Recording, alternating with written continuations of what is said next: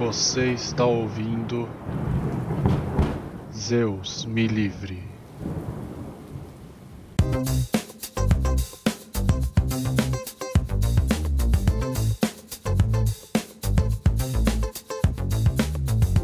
Boa noite, boa tarde, bom dia! Sejam bem-vindos ao podcast Zeus Me Livre. Meu nome é Horaci Passos. E eu sou o Lucas Parra. E hoje a gente vai falar sobre os deuses pré-olimpianos. Ou seja, a teogonia de Exildo. Se os mitos contam as histórias de nascimentos e inícios, nada mais justo do que a gente começar do começo. A gente vai contar a história da teogonia, da parte dos pré-olimpianos, onde a gente tem o nascimento de toda a história da mitologia grega. E aí a gente vai ver ao longo desse podcast os elementos que vão gerar depois nos seres humanos as estruturas da psique e todo o nosso comportamento e modus operandi.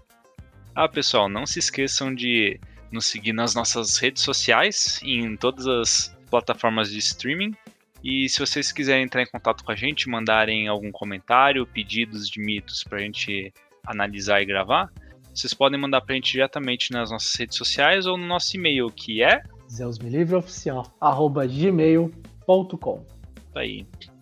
Eu fui fazer o e-mail e já tinha um Zeus me livre. Não é possível. Nossa, cara. Eu acho que eles enganam a gente. Eles não deixam a gente colocar o nome que a gente quer só pra, sei lá. Só pra forçar se pensar em outra coisa, né? Porque antes de começar, eu gravei, eu procurei até naquele INPC lá de registros de, de marcas e não sei o que, e não existe Zeus me livre em lugar nenhum. Então, e. E tinha o e-mail. O, o podcast, o YouTube, tudo pode usar, e no e-mail já tem um. Pois é. Doido.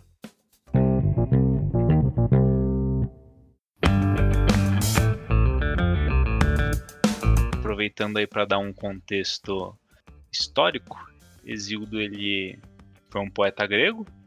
Ele nasceu ali por volta de 8, do século 8 a.C. Esse poema dele, que chama Teogonia, ele significaria o nascimento dos deuses, né? Por isso que a gente vai começar por ele.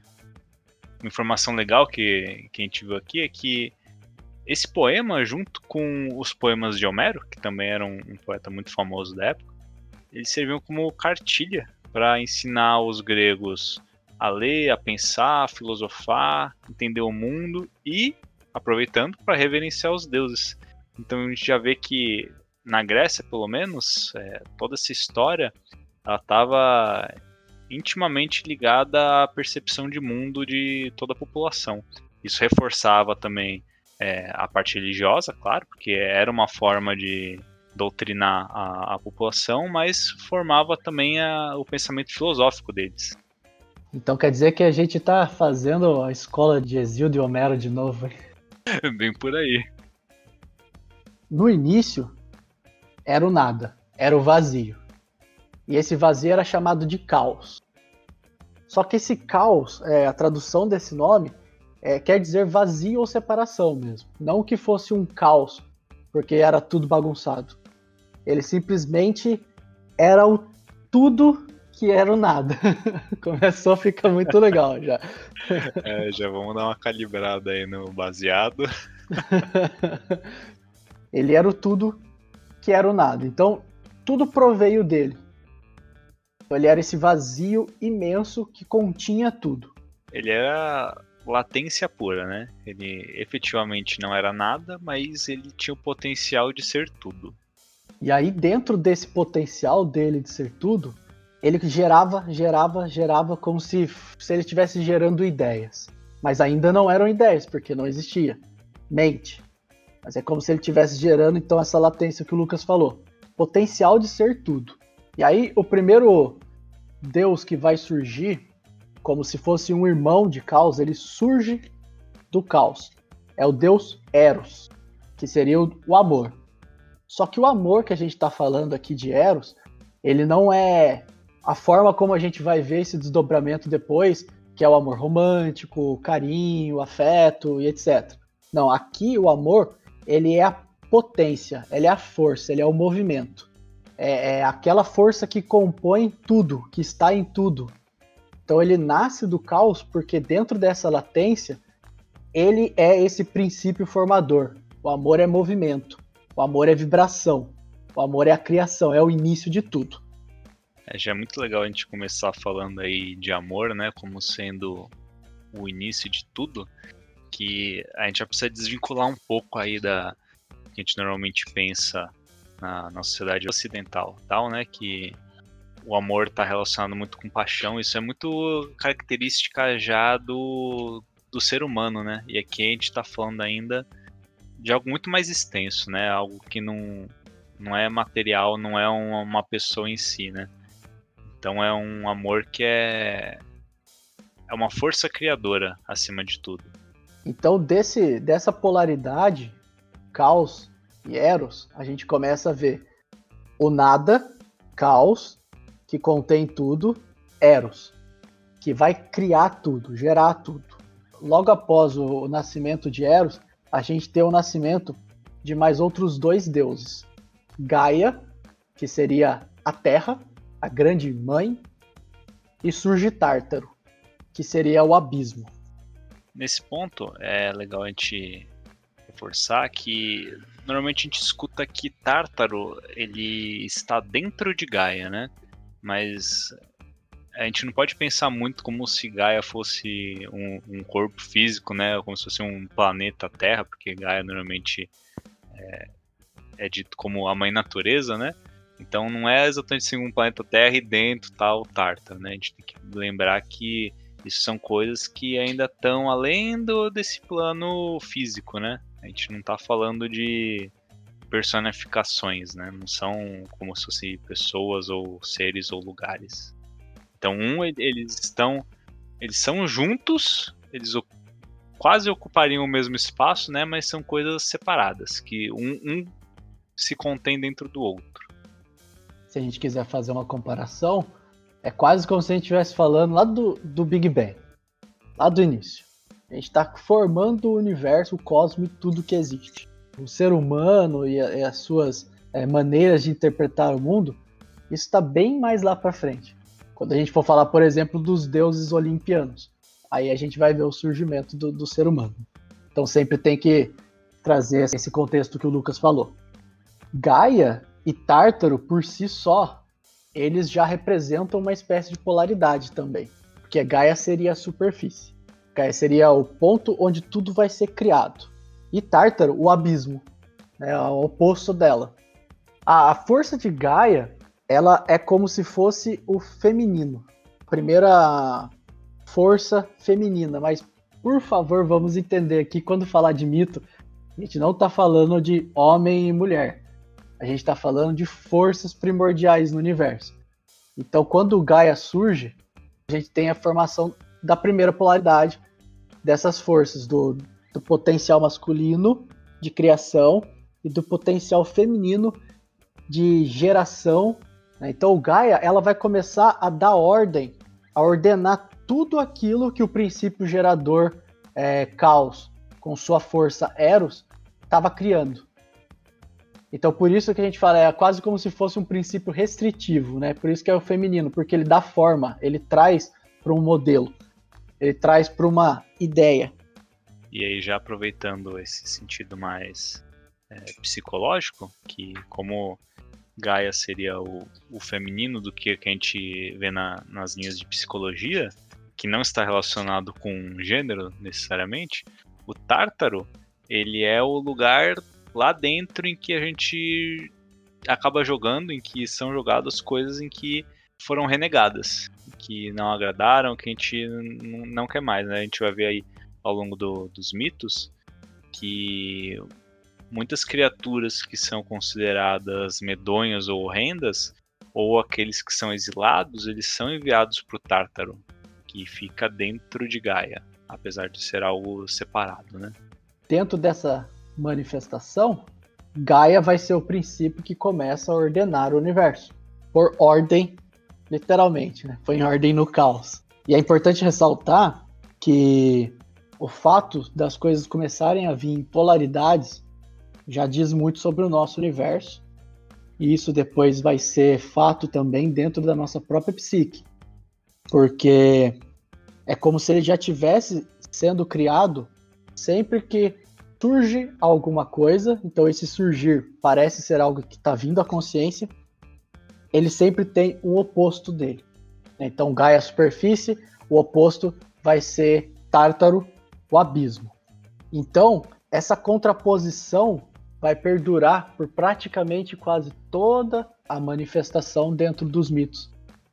Essa polaridade tão óbvia, ela só deixa de ser tão explícita assim quando a gente de fato chega ao nível dos deuses, que eles representam muito mais uma um traço psicológico específico de uma pessoa do que essa ideia geral, né? Enquanto a gente ainda está nesse universo mais etéreo, né, que não representa mais uma estrutura, sempre tem polaridade. Sempre são duas coisas, ou às vezes a gente até vê duas duplas de coisas e elas são opostas e complementares. A gente sempre vai trabalhar dessa forma.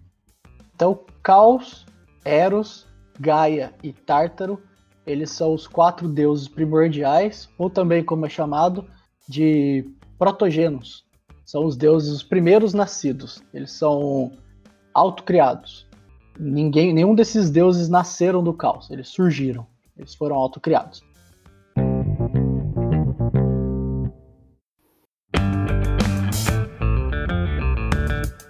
Aí o primeiro nascimento, geração que vai ter, vão ser os gêmeos.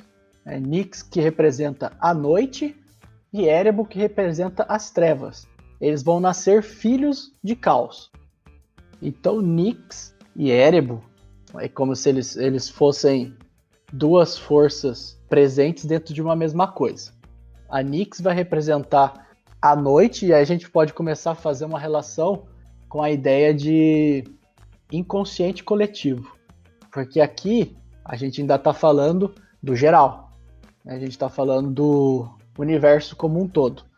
Depois, por exemplo, a gente vai ver que de Nix vai nascer tudo quanto é coisa que parece nos levar à inconsciência. Nix e Erebo vão ser pais de Hipno, que é o sono, de Thanatos, que é a morte, e Onirus, que é os sonhos. Então, desse par, noite e trevas, né, Nix já começando a representar esse inconsciente coletivo, tudo que nos leva a uma inconsciência, e aí dessa força da noite é quem vai surgir a luz. Então nasce Éter, que é a luz, e Emera, que representa o dia. E esse dia e essa luz, elas são o oposto da noite e das trevas. E da mesma forma, a consciência que elas representam é o oposto da inconsciência que Nix e Erebor representam. Então aí a gente já tem a polaridade em nível simbólico e também no nível psicológico no que a gente conhece hoje. Né? criadas essas estruturas, a gente precisa entender que essas coisas elas aconteceram todas assim, no estalar de dedos. Não foi a, nasceu esse, depois de sequência veio esse. A gente usa essa forma de explicar ordenada para a gente poder ser didático, mas na realidade tudo surgiu quase que praticamente no mesmo instante. Um foi gerando o outro, já foi nascendo. Até porque se você for ver Cronos, que é o tempo, ele só vai aparecer na história um pouco mais para frente. Então, até esse momento, não existe esse conceito de tempo como a gente enxerga hoje, né? Que seria quase como uma dimensão a mais. Isso tudo acontece num ponto do tempo, né? Ou num ponto onde não existe tempo, em que não existe essa distinção do que é começo, meio e fim. Tudo está acontecendo meio que simultaneamente. Engraçado, difícil explicar isso aí, né?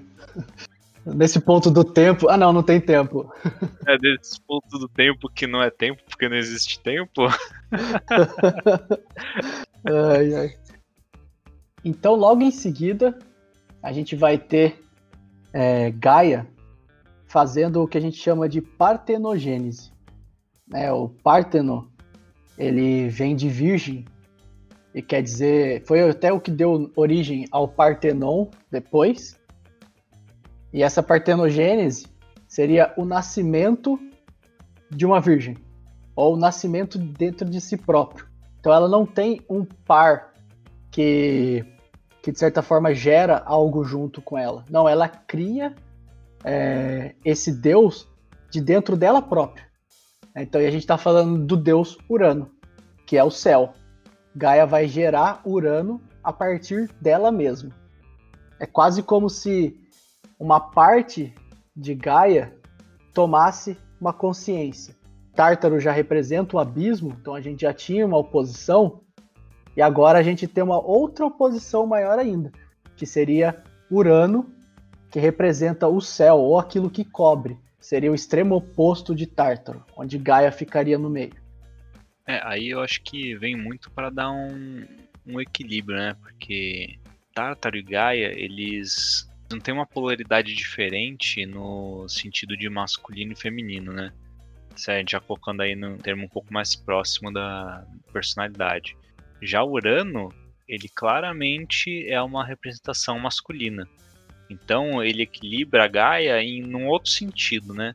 Enquanto o Tártaro estaria ali mais algo que é escondido, rejeitado, mas ainda assim algo que é da, da criação, Urano ele vem para equilibrar esse sentido de masculino e feminino. Gaia é o que cria e o Urano, de certa forma, é uma energia que impulsiona essa criação também, como a gente vai ver daqui para frente. É, e quando Gaia vai criar Urano, na realidade o que ela, não sei se a gente pode falar, mas o que ela sente é a necessidade de criar alguém que crie as coisas junto com ela. Ela quer alguém para fecundá-la. E aí sim vem dentro desse, desse contexto que você colocou, Urano como uma figura claramente da força masculina, que seria essa potência de criação. E aí também dessa partenogênese, Gaia vai gerar ponto e Ória. E a gente vê novamente uma polaridade, uma vez que ponto ele vai ser as profundezas do mar então vai habitar tudo que é o mais profundo dentro de Gaia. E Ória vai ser todas as montanhas, todos os picos mais altos. Inclusive o Olimpo e o Monte Parnasso são uma dessas Órias. Então ela começa a povoar e gerar os limites dela própria. Aí estão sendo gerados os extremos, tanto inferior quanto superior. Então você está delimitando a criação o planeta, né, a, a Terra, o lugar onde a criação vai habitar, ela vai daqui até ali. Ela vai até o topo das montanhas, até o fundo dos oceanos. E tudo que for criado vai estar contido dentro desse espaço. Então a gente tem esse modelo definido, em que nasceram todos os deuses primordiais que foram gerando seus filhos. E quando Gaia gera Urano, a gente tem o início então da criação de todas as coisas.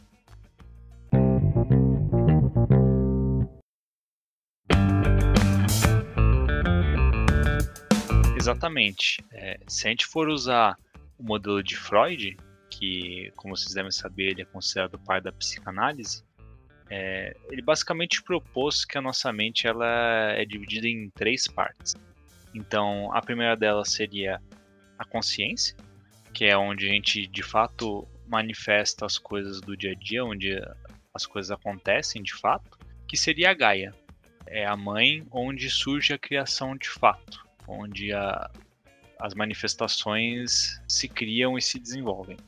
Além disso, a gente tem uma segunda parte que está dentro da nossa mente, que seria o It, que são todos os nossos instintos. Então a gente tem aí instinto de sobrevivência, de se alimentar, de se reproduzir. E eles normalmente ficam em latência lá dentro, né? Ficam quietinhos esperando.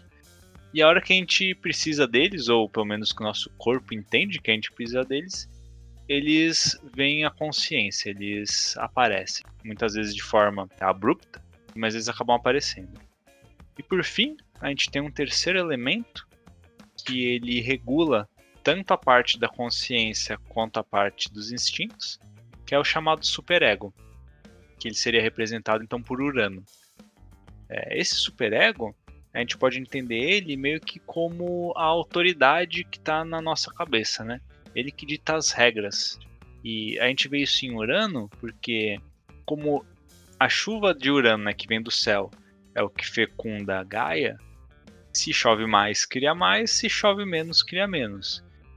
Então é Urano que a, quem acaba mandando nessa relação de criação. Tanto que, como a gente vai abordar nos próximos episódios, ele decide regular as criações de Gaia e começa a enviar os filhos para dentro de Tártaro, né? Para dentro de Gaia e indo por Tártaro, porque ele tinha medo de ser destronado. Então ele serve aí como uma autoridade dentro de todo esse sistema. E o nosso superego ele faz exatamente isso, né? Ele define, baseado num modelo que a gente tem de sociedade, o que é bom e o que é ruim, e então regula quais instintos vão surgir em quais momentos e o que vai vir para nossa consciência ou não. Por isso que às vezes a gente faz coisas que acaba não percebendo ou tem instintos que a gente acaba reprimindo. Tudo isso é um efeito do superego que nesse caso é representado por Urano. Isso vem super ao encontro daquilo que a gente falou, Urano sendo essa figura masculina que, que aparece, essa autoridade que vai restringir aquilo que vem para o consciente ou não, aquilo que surge em Gaia.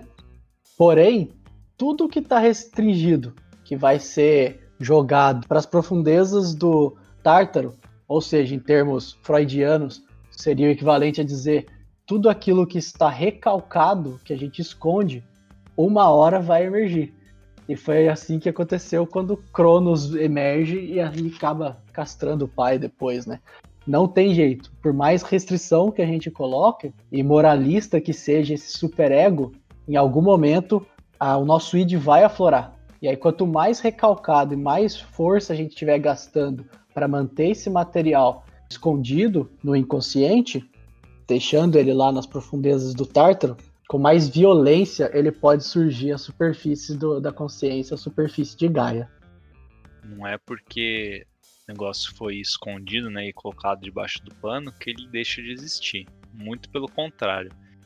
Isso até, como acontece no, com os titãs, gera uma revolta de todo o, o sistema e eles acabam se voltando contra essa própria autoridade. Só que também eu acho legal a gente comentar que esse modelo, né, esse regulador aí do, da mente, ele não é de tudo ruim. Ele não é só autoridade restritiva e que faz a gente recalcar sentimentos, instintos e tudo mais. Sem ele também não existiria a sociedade. Na, no sentido do, do mito, não existiria a criação da forma como ela é se não tivesse essa força regulando o que é criado e o que não. Então, isso em termos psicológicos, se a gente não tivesse um superego, a gente não conseguiria viver em sociedade, a gente não conseguiria criar nada, porque ia ser uma balbúrdia ou uma zona. A gente não seria muito diferente de outros animais, porque é esse superego que nos permite meio que abrir mão, né, de algumas coisas que seriam intrínsecas nossas, que são instintos e pensamentos, em prol de um sistema como um todo de uma sociedade, de uma comunidade, de uma família, de um trabalho, essas coisas. E aí a gente vê como que essa autoconsciência ela é uma evolução, assim como a própria, o próprio desenho dessa teogonia vai mostrando uma evolução. Urano, como princípio restritivo, ele não permite que algo venha à tona porque não se está pronto para que isso venha à tona. Então ele vai gerando aquilo, vai deixando aquilo ficar lá dentro do tártaro até que aquilo emerja no momento exato que ele está pronto para emergir. E aí a gente vai ver o, a, o desenho da teogonia inteiro, ele sempre acontecendo como uma evolução mesmo. A gente vai preparando uma certa parte, a gente espera ela chegar no ponto certo, e aí a gente passa para a próxima fase é exatamente o que a gente faz na, na evolução do indivíduo. Quando ele começa a se autoquestionar e buscar os seus motivos, as suas razões, olhar internamente, a gente não está pronto para ver tudo que de fato está escondido nas profundezas do Tártaro. A gente precisa usar desse regulador que é Urano, que é o superego, até para ter sanidade. Porque se a gente se deparasse com tudo que está nas nossas profundezas de uma vez só, a gente rapidamente teria uma cisão, né? O ego cindiria, porque ele não aguenta. E aí a gente ficaria louco. Né? Essa estrutura de Urano, apesar de restritiva, ela ensina. Ele é bem pai, porque ele ao, ao pouco ele vai deixando surgir, vai gerando, vai gerando, e chega no momento que tá pronto para sair, vir à tona aquilo, e aí sim ele permite que saia. É, basicamente, quando a gente fala dessa forma, a gente falando de um acúmulo do, do recalque. Conforme a gente vai jogando cada vez mais coisas lá para dentro do inconsciente, ou pro tártaro, né, nesse caso, não é do dia pro outro, não é de uma hora para outra, e é um processo que ele é realmente bem ao longo do tempo e cumulativo. Para cada coisa, cada sentimento, cada emoção que a gente vai reprimindo, a gente gasta um pouquinho de energia a mais para manter isso represado. Na analogia do mito, para cada deus que Urano gerava com Gaia, você precisava ir de um pouquinho mais de energia, que ia incomodando um pouquinho mais. E isso vai gerando uma revolta interna os deuses vão ficando cada vez mais insatisfeitos, a própria Gaia vai ficando insatisfeita, e aí que ela lança um desafio para um dos filhos, que seria destronar o pai e dar um jeito na situação. E desses filhos, só Cronos aceita, ou seja, só o último filho que nasceu que de fato aceita esse desafio e tenta é, ir contra a tirania do pai. E aí assim, é, ele tenta trocar, ou no caso copiar, o modelo de autoridade do pai por um novo. E, e aí você vê um pouco do, do tempo da maturação das coisas. Porque não foi o primeiro filho. Foi praticamente o último dos titãs que aceita o, o pedido da mãe, né, o desafio da mãe, para lutar contra o pai. Por quê? Porque ele precisava ser tão forte quanto a estrutura que já estava lá. Né, aquela, aquele modelo de superego que estava criado, que nos dá sanidade, que nos dá capacidade de viver em sociedade que nos permite ter é, indivíduos sãos mentalmente, ela precisa buscar alguma coisa que seja tenha estrutura o suficiente para colocar no lugar. Porque senão a gente só só derrubou a estrutura sem, sem criar nenhuma outra. E aí de novo a gente volta para a cisão do ego, enlouquecimento e processos depressivos, etc. Tanto que quando Cronos destrona o pai, no fim das contas ele acaba se tornando um tirano assim como Urano. Então a gente vê que na verdade ele só trocou um modelo por um modelo muito parecido de superego. E a gente acaba muitas vezes caindo exatamente nisso, né? A gente acha que a gente está mudando ou a gente tem algumas experiências e tenta fazer algo diferente daquilo, mas a gente acaba caindo no erro de repetir exatamente o modelo que nos foi ensinado. Só que isso já vai ser aí uma história para nosso próximo episódio, quando a gente falar especificamente dos Titãs e de Cronos.